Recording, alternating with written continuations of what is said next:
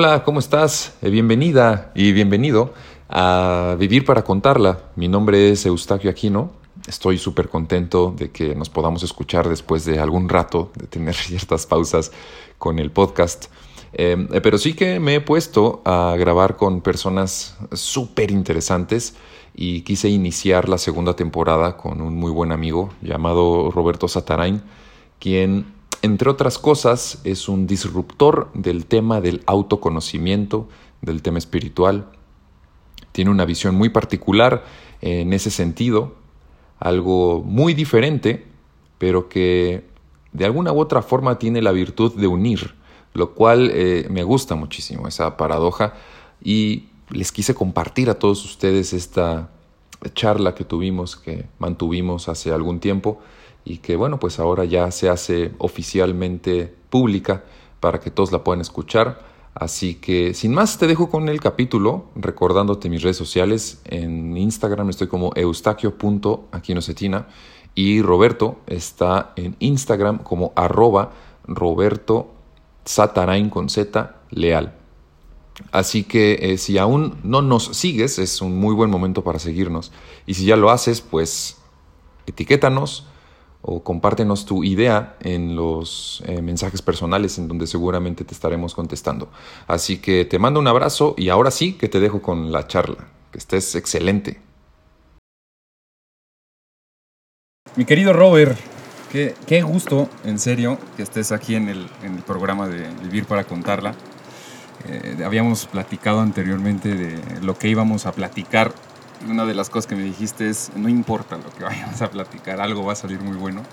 Lo cual me gustó, pero quisiera empezar antes de, tener esta plática intergaláctica, el, este viaje del héroe que todos tenemos en nuestra vida, eh, este arquetipo de eh, la persona que se sale de su zona de confort para poder encontrarse con sí misma, ¿no? el, arquetipo del, del, viaje del héroe. En tu caso, ¿cómo es que llegas a este eh, conocimiento espiritual, a esta experiencia eh, espiritual? ¿Tienes algún momento exacto de cuándo fue esta especie de despertar espiritual? Aunque no me gusta eh, este, este, término y sé que a ti tampoco. ¿Tienes algún momento en el que este viaje del héroe empieza? Bueno, antes que nada, gracias. Gracias por tu invitación lo valoro mucho. Eh, he seguido tu trayectoria en las últimas semanas, meses. Tenemos muy buenos amigos en común. Ahora te considero mi amigo. Y Igualmente, te felicito por, por la apertura, por la convicción. Te felicito por la vocación del autoconocimiento. Porque aparte, definitivamente traes los códigos de apertura y de comprensión que permitan la información que estás recopilando, pues sí, influya, contribuya a que las personas también tengan la oportunidad de sus propios, no me gusta decir despertares, de sus propias aperturas también, de sus propias oportunidades de conocerse y de sentirse y de saberse, de amarse y de vivir una experiencia más chingona en este lugar. No sé qué responder a tu pregunta. es muy interesante porque es una de las cosas que, propagas, ¿no? O sea, como el no creo en un despertar espiritual porque todo está siendo. Y me llama mucho la atención que el 90% del mundo espiritual se trata de primero cómo fue tu despertar, ¿no? Es, esa parte es muy curiosa y, de verdad me eh, llama la atención que eres de esos disruptores que evitan estar siempre como digamos en la moda espiritual. De alguna forma te considero esa persona que está dentro de lo espiritual, pero siempre eh, disruptor dentro de. Sí, así me considero. Hay muchas tendencias, hay modas en las que no concuerdo. Exacto, Lo digo con cierta legitimidad. He caminado, he estado con con los grandes iniciados, iniciadores, maestros eh, que han hecho su tarea y que, que se jerarquizan ahora como, los grandes influenciadores en temas de autoconocimiento. Conflictúo con la palabra despertar porque para mí es una palabra pseudo espiritual. Porque aquí no hay nadie que esté despierto, porque estamos viviendo un sueño y el sueño se conforma por la programación en la que estamos envueltos. Aquí no hay nadie que esté despierto, como también no hay nadie que esté dormido. Estamos viviendo y estamos experimentándonos a través de la programación que nos permite la experiencia temporal de un mundo dual, pero que es un mundo del que no somos. Es un mundo que estamos viviendo, que estamos percibiendo, que parece muy real, pero no lo es. no lo es. Estamos interpretando la información dependiendo la configuración que así elegimos. Entonces, cuando hablamos de despertar, conflictúa porque es como que algunos pudieran parecer despiertos y entonces que los demás están dormidos. Es ridículo. Aquí cada quien está viviendo específicamente la información, la configuración, para contribuir a la gran película que todos somos, en la cual todos nos estamos experimentando y nos estamos disfrutando y que podemos espejearnos en esas diferencias. Cada quien sus programas, cada quien su experiencia, y no hay una más valiosa que otra. Eso, eso es algo súper, eh, o por lo menos eh, para mí, siento que siempre tengo que hacer esa dualidad entre eh, personas con quien puedo platicar y con quién no en cuanto a estos temas. ¿no? Me, me considero que, o no sé tú qué pienses, que hay personas con las que puedo platicar de estos temas y personas con las que definitivamente no les entra la información ni tampoco tienen ganas de platicarlo. Tienes un conflicto, amigo. Te tiene que valer absoluta madres con quién chingados estás hablando. Tú tienes que hablar lo que sientes y hablarlo como es y hablarlo como lo percibes y compartir tu punto de vista. Y si tú crees, sabes lo que estás diciendo, no te va a importar incluso la perspectiva, la creencia, la interpretación que otro pueda tener. Tú nunca sabes enfrente de qué código estás porque no puedes percibir la programación.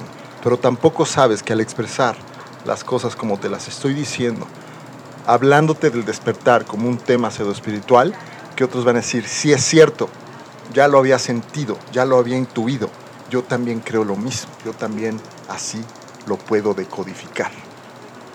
Que te valga mm. madre con sí, estás hablando y lo que estás hablando, porque aparte, eso en la autenticidad o en su definición, o en hacer la paz contigo mismo, es tu única responsabilidad. Decir lo que piensas, decir lo que sientes, quitarte los pinches filtros y expresarte como eres, con quien sea, no importa dónde estés. Sí, es, algo, eh, me imagino que tiene que ver con una especie de eh, pues, iniciación, o sea, tampoco es que me sienta el, más docto en poder hablar de estos temas. Y... Me caes bien. dentro de esta eh, perspectiva, o sea, lineal, ¿en qué momento entonces empiezas a hablar de esta forma? ¿En qué momento empieza a valerte madre la información de otras personas?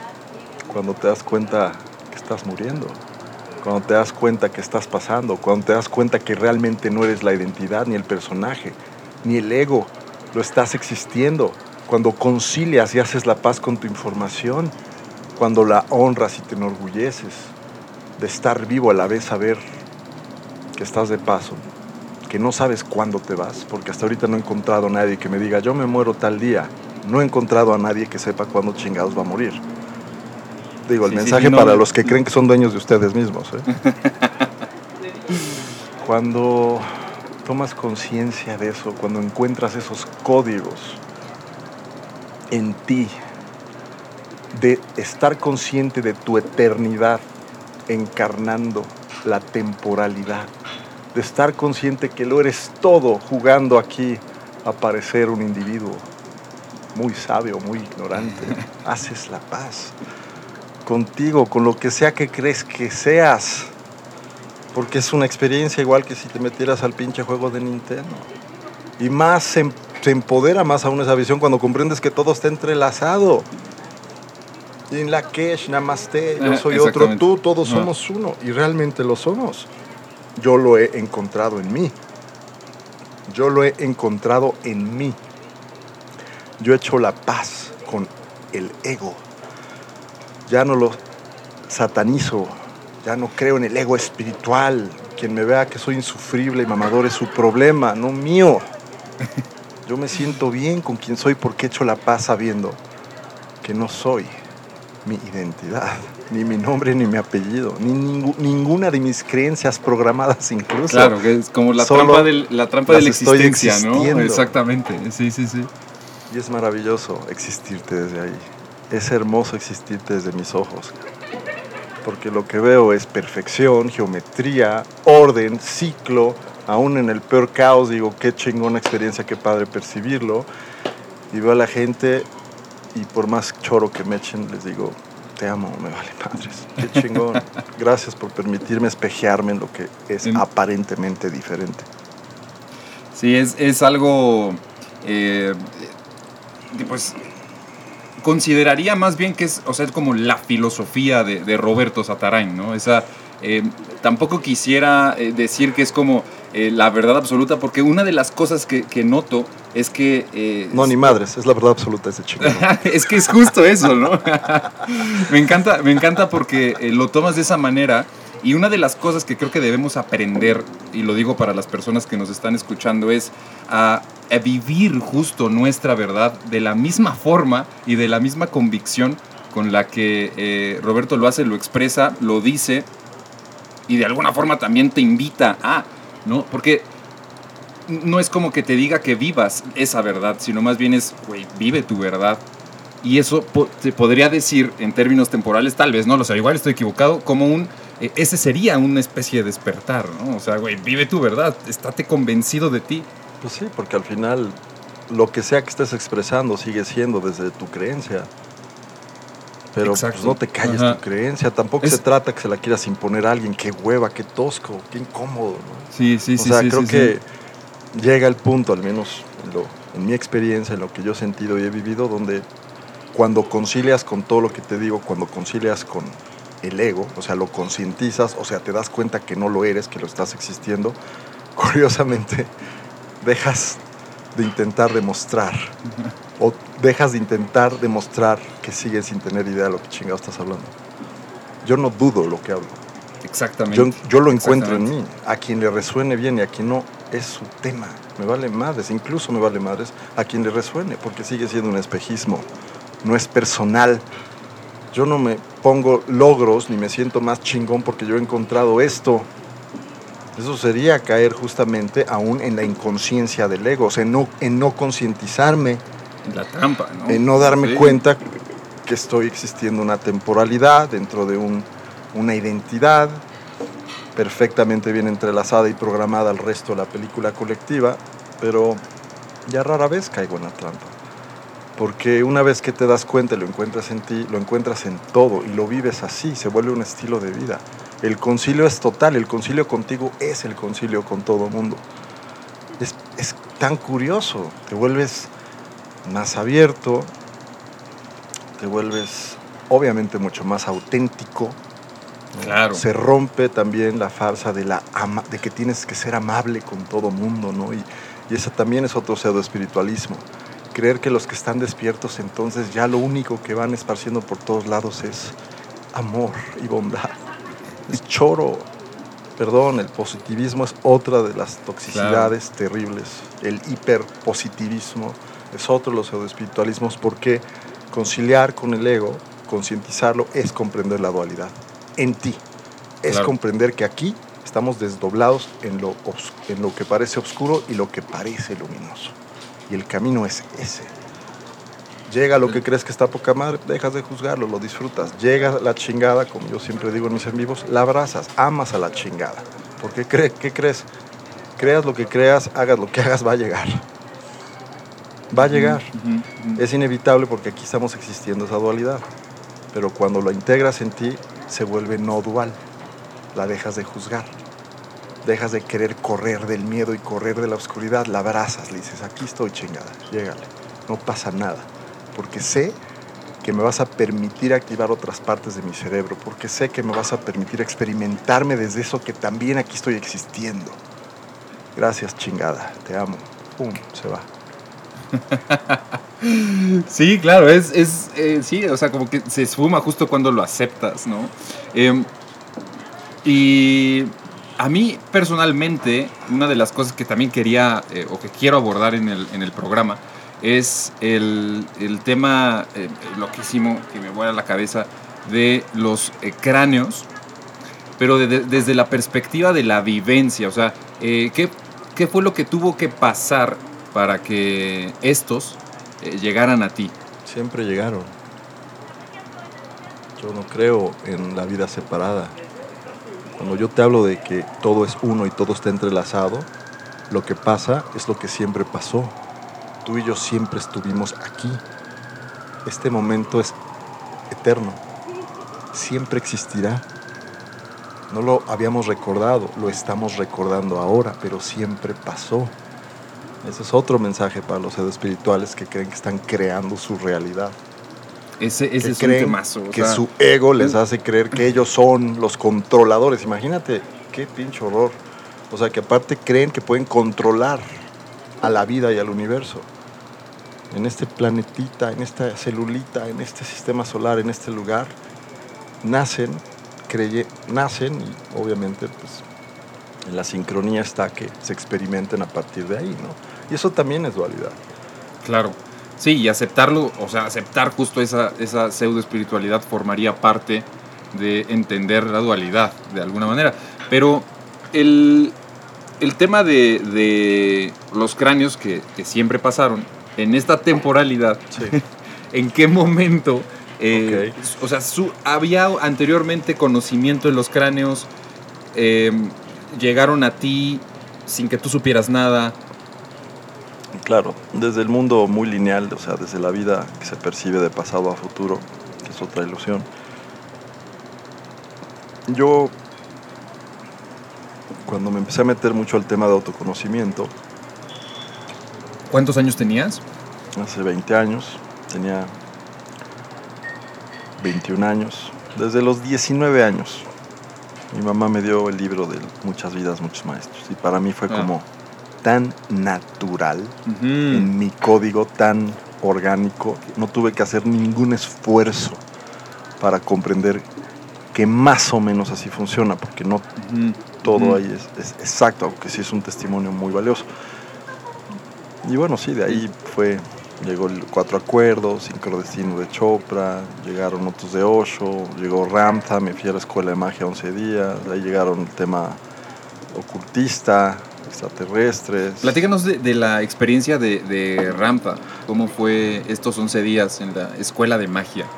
Ramsa fue maravilloso. Eh, Ramsa fue lemuriano hace 35 mil años. En ese tiempo tuvo una función muy particular. Ahora canaliza la entidad de Ramsa a través de quien fue su hija en ese tiempo, ahora una, una mujer estadounidense, se llama Jaycee Knight y la escuela en ese tiempo, hace 11 años, andaba viajando por todo el mundo. Era muy anhelado ir a esa escuela porque, pues obviamente Jaycee, a través de sus contactos extraterrestres y la propia información de Ramza, pues tenía acceso a cierto tipo de ejercicios, los cuales no son exclusivos de Ramza, son ejercicios universales que muchas otras civilizaciones también comparten. Los puedes encontrar incluso en los libros de canalizados pleiadianos y en muchos otros. Pero sí fue maravilloso porque fue, me acuerdo ahí estando en la escuela, fui 11 días y en el cuarto día yo tuve un, un sentir de mutación, de llanto, de liberación. Fue algo hermoso, fue algo muy bonito. Y nunca se me va a olvidar, ahí llegaron los, los primeros libros que también de alguna forma indirecta me, acercaban acercaban, entre comillas, a poder ir concientizando o encontrando en mi cerebro, porque en el cerebro todo está pasando y toda tu película está ahí programada. Ahí fue encontrando las visiones de los cráneos que llegaron unos años después. Ah, ok. Eh, ¿Cuántos años tenías cuando fueron estos 11 días en la escuela? Cuando fui a Ramtha, eso fue en el, en, el 2009, tenía 29 años. Qué locura. Fue maravilloso, sí fue muy bonito. No compartía también otras cosas porque los seguidores de Ramza también eran muy catastróficos. ¿no? Este, no comprendían que el tema del 2012 tenía que ver con una modificación cerebral, una reconfiguración colectiva. Ellos realmente Ellos- creían que el que planeta se iba a la chingada. Todos se pusieron a construir búnkers por todos lados y yo a este tema nunca le entré. De alguna forma mi, mi propia esencia, mi, mi- mi- forma innata de acceder al conocimiento Tu- tu me disrupción. discernir. ¿no? La Es decir, disrupción siempre, locos, siempre fue, ¿no? Sí. o sea, en ti. Yo nunca construí el búnker, Qué bueno, imagínate. este, aunque es curioso porque pues, sí, a veces te hacían dudar, ¿no? Y eso es Ujú. lo- donde comprendí, comprendí, comprendí también el tema del dogma y, y- y comprendí el tema de lo que es esta programación a veces que puede ser tan hostil en otras religiones o en otras tendencias o ciencias de autoconocimiento, ¿no? Al final todos desde el lado del ego no concientizado, Sí, cualquiera de los jerarcas pues trata de Claro, reclutarte porque sí. se vuelve parte de un negocio también. esa ¿no? es una joya absoluta. O sea, el entender el dogma o diferenciar el dogma. Pero por eso es tan importante, yo le digo a todos los que me siguen, meterse por todos lados y a todos lados con todo el mundo. Claro. O sea, a claro, mí no me crean ni madres, métanse a las escuelas, lean, hagan su tarea, vayan, busquen, métanse al chamanismo. Yo anduve para arriba y para abajo 12 años, por todos lados, me eché todos los libros, para mí fue inevitable, era insaciable del autoconocimiento. Sí, sí, sí. Creo que estoy justo en ese momento de ir leyendo y buscando en, en este preciso momento. Y me llama la atención como de alguna forma me espejeo en ti, porque pues yo tengo 30 años, ¿no? O sea, me llevas 11 años y, y- y justo esta edad es en la edad en la que me quiero comer el mundo de todo el conocimiento que podría llegar a, a- a existir. Y de hecho, mucho. de hecho, justo este podcast forma parte de, ¿no? O sea, es como conocer este espejeo de, de Roberto para saber qué es lo que le puedo aprovechar para mi beneficio y obviamente para el beneficio, porque se está grabando, de las personas que nos están escuchando. Por supuesto. Sí. eh, y bueno, sí, los cráneos llegaron después. Para mí fue un parteaguas. Y así lo digo en mis talleres o en mis pláticas. El, el haber recibido a, a Nash, el primer cráneo de cuarzo que llegó, sí fue verdaderamente morir. Ahí sí, por primera vez, incluso ya habiendo estado en ceremonias chamánicas por todos lados, no, Una no iniciación. tiene nada que ver. O sea, la manera en la que el cuarzo, la inteligencia, la sabiduría, la conexión a la que tiene acceso el cuarzo, o el cráneo, o la entidad, la iniciación a la que me ingresó no tiene comparación, porque ahí fue la primera vez que yo pude darme cuenta, más bien era inevitable no darme cuenta porque el cráneo me llevó a esa dimensión donde yo pude percibirme por primera vez. Yo pude percibir como toda mi identidad, toda mi creencia, toda esta manera que yo formulaba en mi ego, en lo que yo cre- cre- creía ser, era literalmente, es literalmente una programación. Es un código perfectamente bien programado y es curiosamente lo único que muere. Cuando hablamos de muerte, de la única muerte que podemos hablar es de esa, la muerte de ese código, la muerte de esa ilusión, de esa identidad que estás existiendo. Pues claro, para muchos es lo peor, es el peor miedo porque no lo han concientizado así, realmente creen al estar tan adheridos a su identidad, pues que se los va a llevar la chingada. Y no es así. Ahí es donde comienza mi verdadero proceso. Fíjense, yo no diría de despertar, de empoderamiento, Porque de además- conexión adentro, de sí, sí. saberme, de que ya no me iba a contar ningún pinche libro. Respeto todas sus medias verdades, verdades como Claro, quieran. claro. Yo encontré algo en mí Ajá. y nadie ya me va a venir a contar. Sí, digan, qué pinche arrogante, ya no tienes nada que aprender. Pues no, porque ya lo encontré, Claro. ya dejé de buscar. Bueno, Es- estoy hablando del proceso de hace ocho años. Claro. Y Claro además- que seguí intentando buscar, pero tuve un encuentro donde me di cuenta que al buscar jamás vas a encontrar, pero que es parte también de un proceso. Es que esa parte es paradójica, porque es, o sea, no, no voy a no voy a buscar porque ya lo encontré en mí, o sea, ya no necesito ir a Ramza, ya no necesito ir eh, o incluso hacer porque ya todo está, sin embargo, lo hago no desde la necesidad, sino más bien desde lo desde desde mi, mi- mi- desde que estoy completo, ¿no? Correcto, y esa es otra parte también que me mostraron los cráneos o que pude encontrar.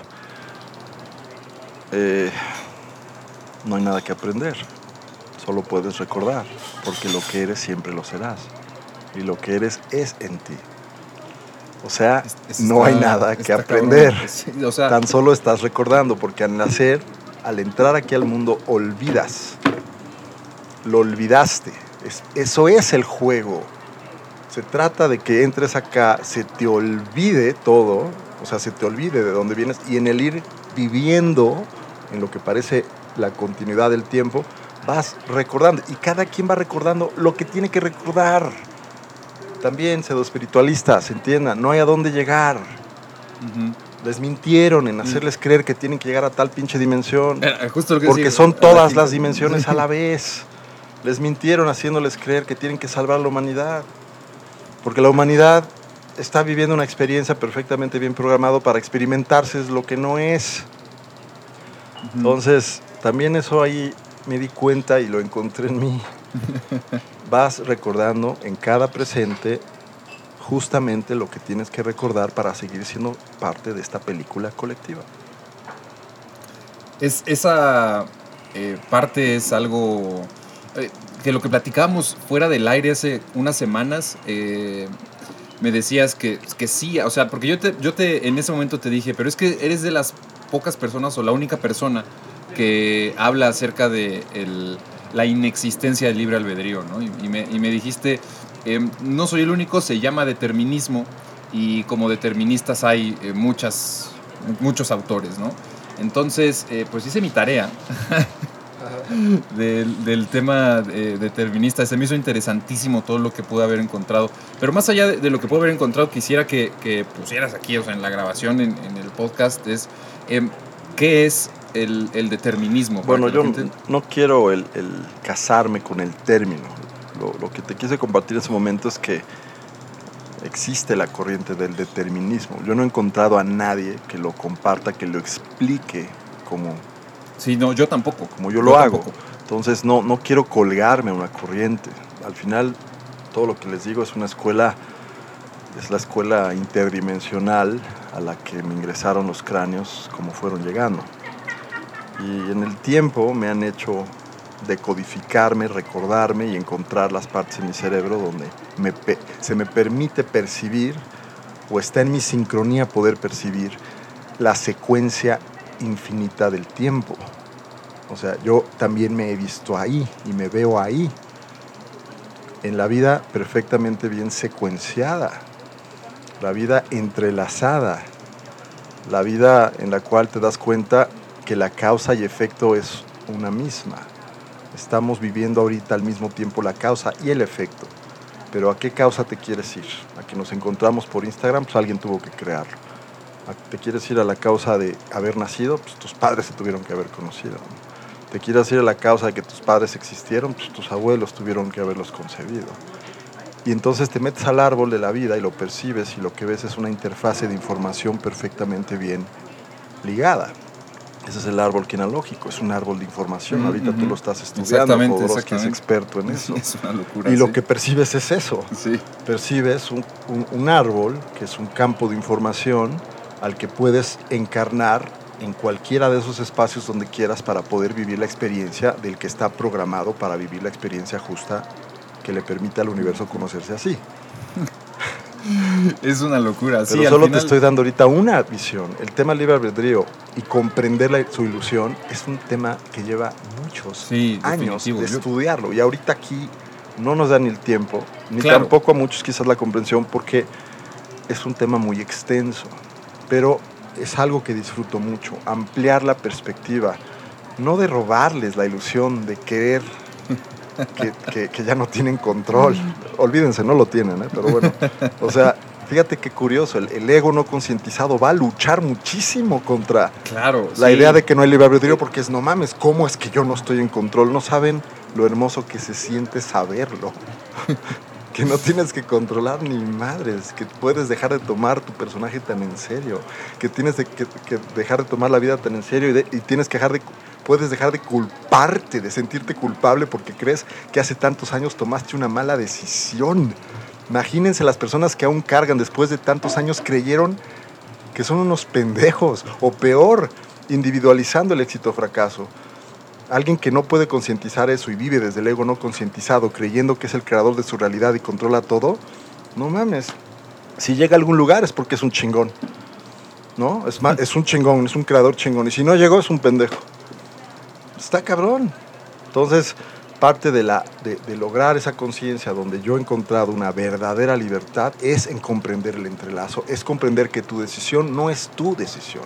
Para empezar, es una reacción de un programa perfectamente bien programado en ti. Pero aparte, esa reacción está ligada a todos.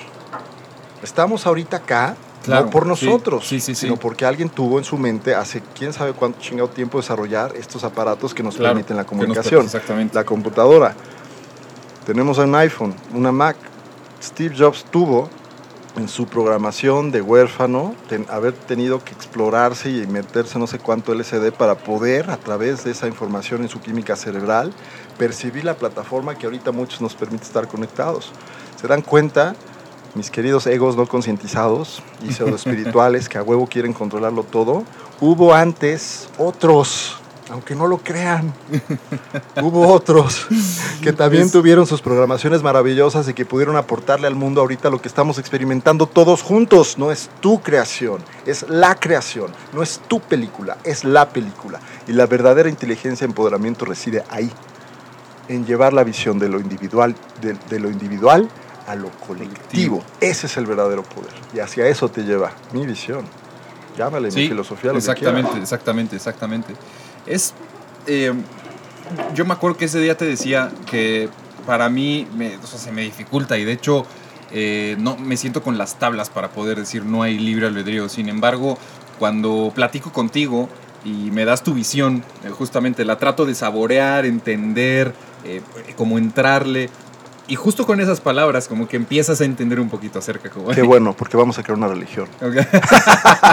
Que sería exactamente lo paradójico, ¿no? Es como- Es broma, pseudo espiritualistas. No encuentren en su cerebro la razón de odiarme. porque, porque yo creo también que, que- que como el, el pseudoespiritualismo eh, tendería a, a tener justo, o tratar de tener una línea, ¿no? Y, y- y de encerrarse en una misma filosofía. O sea, es paradójico, porque por una parte estás diciendo, güey, no hay libre albedrío. em, Es que no importa lo que diga incluso, porque fíjate, es, es una dicotomía. Diga que hay o no hay, nunca jamás van a poder comprobarlo como ustedes están acostumbrados a comprobarlo. Entonces, exacto, ¿qué crees? Exactamente. Pero aunque no lo haya, vas a seguir en lo que Anash, por ejemplo, uno de los cráneos me dice que es la biología del libre albedrío. Creen que tienen control, pero no pueden dejar de ir al baño, no pueden dejar de dormir, no pueden dejar de comer, no pueden dejar de existir en un universo que está perfectamente bien sincronizado en la geometría y basta que vean los trazos de Venus alrededor del Sol o de cualquier otro planeta, díganme que los han visto. Sí, sí. Son geometrías perfectamente Qué bien qué trazadas. locura, qué locura y si te metes madre. a estudiar numerología o un poquito de astrología, te vas a dar cuenta que las cartas astrales son mapas perfectamente bien armados. Eso es una locura. Sí, ¿Qué sí, pasa? sí. Estás existiendo la perfección de la geometría, aunque aquí parezca una separación y un caos. Solo parece que estás separado y que parece que tú lo estás creando, pero no. Solo lo parece. La realidad, la realidad es que todo está entrelazado, todo está geometrizado, todo es cíclico y estás tú teniendo la oportunidad por unos instantes ridículos de poder percibirte y poder decir yo soy desde esa perfección y esa geometría. Qué locura. Es una locura, Robert. Una locura por completo. Pero nadie se los va a explicar así, amigos, se los aseguro. Que nadie les quiera vender otro pinche espejito. Yo soy el original y el chingón. Ah, huevo. oye, oye, Robert, quisiera que, que profundicemos, antes de llegar a la parte de las preguntas, porque ya tenemos el tiempo un poco eh, eh, corrido, Claro. eh, que, que profundicemos en una de las experiencias que me platicaste que tuviste en Estados Unidos, en un congreso cali- en California, si no mal recuerdo. El congreso Science and Non-Duality. Science and Non-Duality, exactamente. De- Correcto. eh, me quedé, la verdad, con muchas ganas y qué bueno que, que está la oportunidad de que se pueda quedar grabado. Eh, de que, pues, o sea, de conocer de qué va, quiénes van. Más o menos me platicaste, pero quisiera que también la gente, o sea, supiera ese. No le esa- quiero hacer promoción al, al- al- al Congreso, me caen bien, hay muchas cosas que no comparto, pero quizás sí es de lo más sofisticado que hay. Ajá, Solo basta es- decirles que se llama por eso. Ujú. Ciencia y no dualidad, o sea, en inglés Science and Non-Duality. Así búsquenlo en internet y van a encontrar un- un- una propuesta ahí de, eh, de ponentes, lo hacen cada año. Eh, de ponentes, quizás sí, los más, eh, los que más camino han recorrido, los que son disruptores, los que están proponiendo también eh, temas diferentes. No es el clásico congreso pseudo espiritual. Y chido, para mí fue muy valioso buenísimo. estar, pude convivir un rato ahí con, desayunar con Deepak Chopra, Qué buena eh, joya. con Rupert Spira, que es otro genio, este, A él no lo ubico. ¿Cómo se llama, perdón? Se llama Rupert Spira. Rupert Spira, ok. Me como lo, de- me lo- me lo Spira, quedo de tarea. Spira. Sí, ahí, ahí van muchos de los ponentes que no son famosos, Ya. pero donde me di cuenta que es donde también Chopra va a aprender. Literal. ¿eh? bueno, a recordar. Pero sí, es, es- sí vale la pena, sí métanse y sí, sí creo que es una aportación para los que quieren dar Sí, siguientes pasos. ¿no? Exacto. Porque además, bueno, personalmente no sabía, no sé si las personas que nos estén escuchando lo conocían, personalmente no, y se me hizo interesante sacarlo aquí al- al- en la grabación para Claro. que a alguien le llame la atención ese, ese tema. Y eh, antes de acabar, como les prometí en las historias de Instagram, eh, hay tres preguntas que hicieron los usuarios eh, que quieren saber de, de Roberto.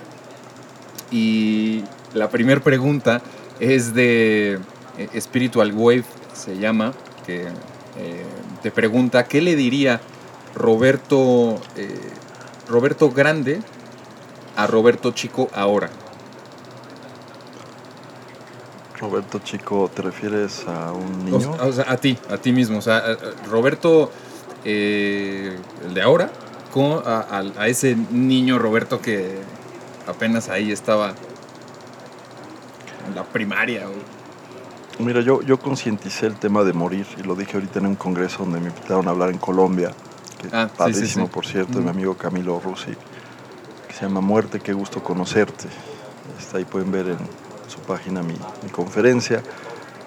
Este, yo le compartía y recordaba cómo tuve yo conciencia de morir a los seis años.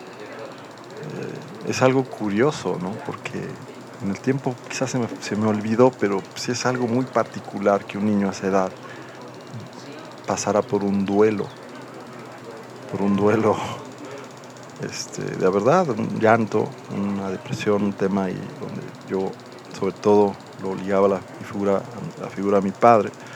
Yo me, me entristecía, me deprimía y sufría a esa edad el hecho que me daba cuenta que estaba activando en mi cerebro el, el concientizar que éramos seres temporales y que mi padre en algún momento, y yo creía que era pronto, mi papá pobre tenía 36 Órale. años, yo lo veía muy viejo a los 6 años, y yo le lloraba a mi papá, le decía que, que no quería que se muriera, ¿no? mi papá pues, se reía. Órale, ¿Qué te claro. pasa, cabrón? ¿Por qué sí, no va a sí, morir? sí. Le decía, pues es que ya estás muy viejo, ¿no? O sea, pero Órale. son los primeros códigos donde yo evidentemente ya traía todo este tema, ¿no?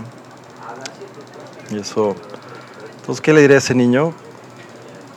Pues le diría que, que intentaría, solo intentaría y con mucha diversión hacerle ver que, que está viviendo una experiencia mucho más ilusoria lo que pudiera creer, ¿no? que, no la, que intentara no tomarlo tan en serio, intentaría relacionarlo al tema del juego de Nintendo, quizás en esos tiempos Ataris, no sé, Claro. para sembrarle o para tratar de que en ese cerebro acelerar el proceso a que conciliara con la ilusión también del morir, porque somos eternos, ¿no? Quizás algo Buenísimo. por ahí iría, en, Sí, en sí. alivia- El- en- en tratar de, de terapiarlo o alivianarlo con el tema del, del Sí, miedo a morir. Exactamente. Si es que llegas al, al- Si es que puedes llegar a viajar al pasado, ¿no? Em, la otra pregunta es de Yosune.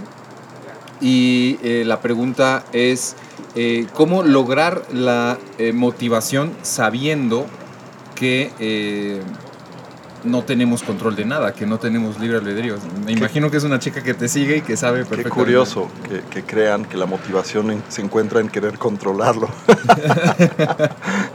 Fíjense, porque es paradójico. yo ahora que tengo mucho más conciencia de comprender la ilusión del libre albedrío, de saber que no puedo controlar nada, es cuando más gozo, más me disfruto, más acceso a la creatividad tengo Qué locura. y qué más locura. proyectos Sí. y más cosas chingonas todo el tiempo me están sucediendo. Qué curioso, ¿verdad? Pero saben, no lo van a poder descubrir hasta que ustedes lo encuentren en, en ustedes. Claro, y es que ese es el tema. Hasta que No es una controlar. creación mía, no es como que yo dije, no, a la chingada del albedrío. No, yo lo fui encontrando en mí. Curiosamente me fui liberando. ¿Y qué pasa? Ahora me encuentro en todo. ¿Y qué pasa también? Puedo discernir entre lo que definitivamente no tengo nada de ganas de hacer y lo que más me apasiona, que es ahorita estar aquí hablando contigo. Aunque sé que no lo estoy creando, estoy sincronizado a Ajá, ti, a ustedes, a todos. Y sé que muchos están contagiando también a través de mi voz, a través de mi intención, a través del código, a través de lo que quieran, de encontrar también esta información que les permita alivianarse, relajarse, disfrutarse, contemplarse y darse cuenta que son parte de una geometría divina y perfecta y maravillosa y todo está poca madre y siempre lo ha estado y lo estará. Los invito a vivir desde ahí, si pueden. Em, la siguiente pregunta es de, de Cachamánico, que es un muy buen amigo que se me hizo fenomenal su pregunta. O sea, literal te investigó y después de la investigación me dijo, güey, esta puede ser una buena pregunta. Y la pregunta es, con base en una publicación que tienes con Nassim Aramein, en, en la descripción eh, pones eh, que platicaron, entre otras cosas, también de eh, Al Bielek. Albelik. Al Bielek. Ujú. Y bueno, eh, puta, esta es una locura. Este cuate afirma haber viajado al pasado, No, al futuro. al, al futuro, al futuro, haber viajado en el, en el tiempo en general. al futuro. Y eh, lo que quisiera saber Cachamánico, que además es alguien que, que te sigue mucho, Gracias. eh, eh, es tú, ¿qué, qué fue lo que se platicó en ese momento con Nassim? Y a mí también, de verdad, quisiera saber esa plática. Claro, van a tener que esperar mi libro para eso. Muchas gracias. Sí, Ah, en no serio, cierto. literal. en exclusiva y les va a costar mucho dinero. no, pues fue maravilloso hablar con Asim, sin duda uno de los procesadores en el planeta que Ese güey está cabrón. tienen esos dones de decodificar la geometría, la matemática y llevar la comprensión a otros niveles. Es hermoso ese cabrón. Y sí, hablamos, hablamos de Tesla, porque Albilic era el mejor amigo de Tesla. Por cierto, Albilic, un verdadero escolar, graduado de Harvard, y con maestría, no sé, en chingas, Colombia. O sea, un cerebro totote, de los pocos que le llevaban el ritmo a Tesla. Imagínate, Imagínate las esa locura, conversaciones sí, claro. con ese extraterrestre hiper avanzado en su tiempo que Edison se lo, quiso, se lo chingó, que, que- que, pues le pusieron todos los obstáculos para que no pudiéramos acceder a esa energía libre ya. Y, y- y me encanta porque ahorita hacen pronósticos y juegan con el hecho de que si se hubiera, que eso no existe, pero bueno, en nuestra mente podemos jugar con eso, que si a Tesla le habrían dado chance de experimentarse y, y abrir todo el tema, estaríamos ahorita, ya no existirían los aviones, ¿no? estaríamos viajando Sí. en, en tiempos y espacios, estaríamos, esta- el planeta estaría en completamente otro nivel de conciencia, en una armonía, en una interconectividad, este, dejando afuera completamente esta esclavitud del trabajo forzado. Son visiones muy sofisticadas, ¿no? Pero sí, sí, sí, sí, sí, sí. Hablamos de Albilic y yo por supuesto le pregunté que si sabía de la existencia de esa tecnología o la máquina que le había permitido a Albilic viajar y obviamente él se sorprendió y me dijo, pregunta. y no van a creer lo que me dijo, me dijo, Mm. sí, la estamos otra vez generando. A la madre, güey. ¿Cómo crece esa madre? Güey, este es, este es un tema para otro podcast. Sí, no, es maravilloso. O sea, y yo solo sonreí y dije, a huevo, tú ya, tú eres un viajero en el tiempo. qué pinche locura. No, es que esa, o sea, es- esa madre definitivo necesitaría otro capítulo. O sea, el tema del tiempo en especial, ¿no? Sí. Porque, wow, qué, qué- hablamos qué de eso y hablamos del experimento Filadelfia. Claro, que ese es el, Bueno. el del barco. Se los dejo de tarea, sí. Que lo busquen, Sí, que, lo busquen, que lo busquen. Vale mucho la pena, vale muchísimo la pena que lo busquen. De hecho, eh, bueno, no les voy a decir nada. Mejor pongan en Sí. Google y, y que En ellos... YouTube pongan Experimento Filadelfia o The Philadelphia Experiment.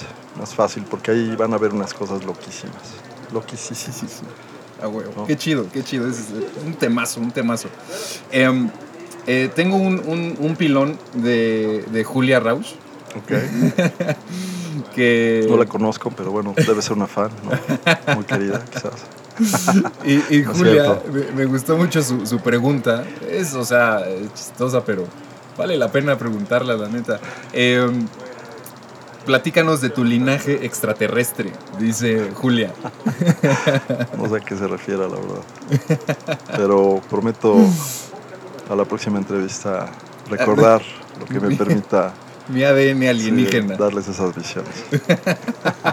Ahí está tu respuesta, querida. Está bueno. Yo por último te tengo una eh, que es va a ser hermoso cerrar así y es eh, ¿qué es la muerte? como te dije hace rato, la muerte es, es el recuerdo de recuerdos, es el momento anhelado, es el gran regalo, contrario a lo que nos han hecho creer. La muerte debe ser celebrada, debemos celebrar morir, porque la muerte les va a permitir darse cuenta que todo lo que estaban viviendo acá fue justamente como siempre tuvo que ser. Y les va a permitir el poder el conciliar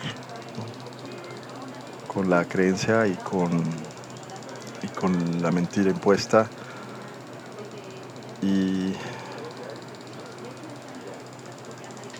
les va a dar esa visión interdimensional, la cual yo desde este cuerpo, aún existiendo mi identidad, concientizando mi ego, pues puedo vivir.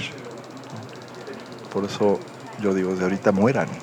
Y la gran iniciación de todas las grandes civilizaciones y ciencias y rituales es morir.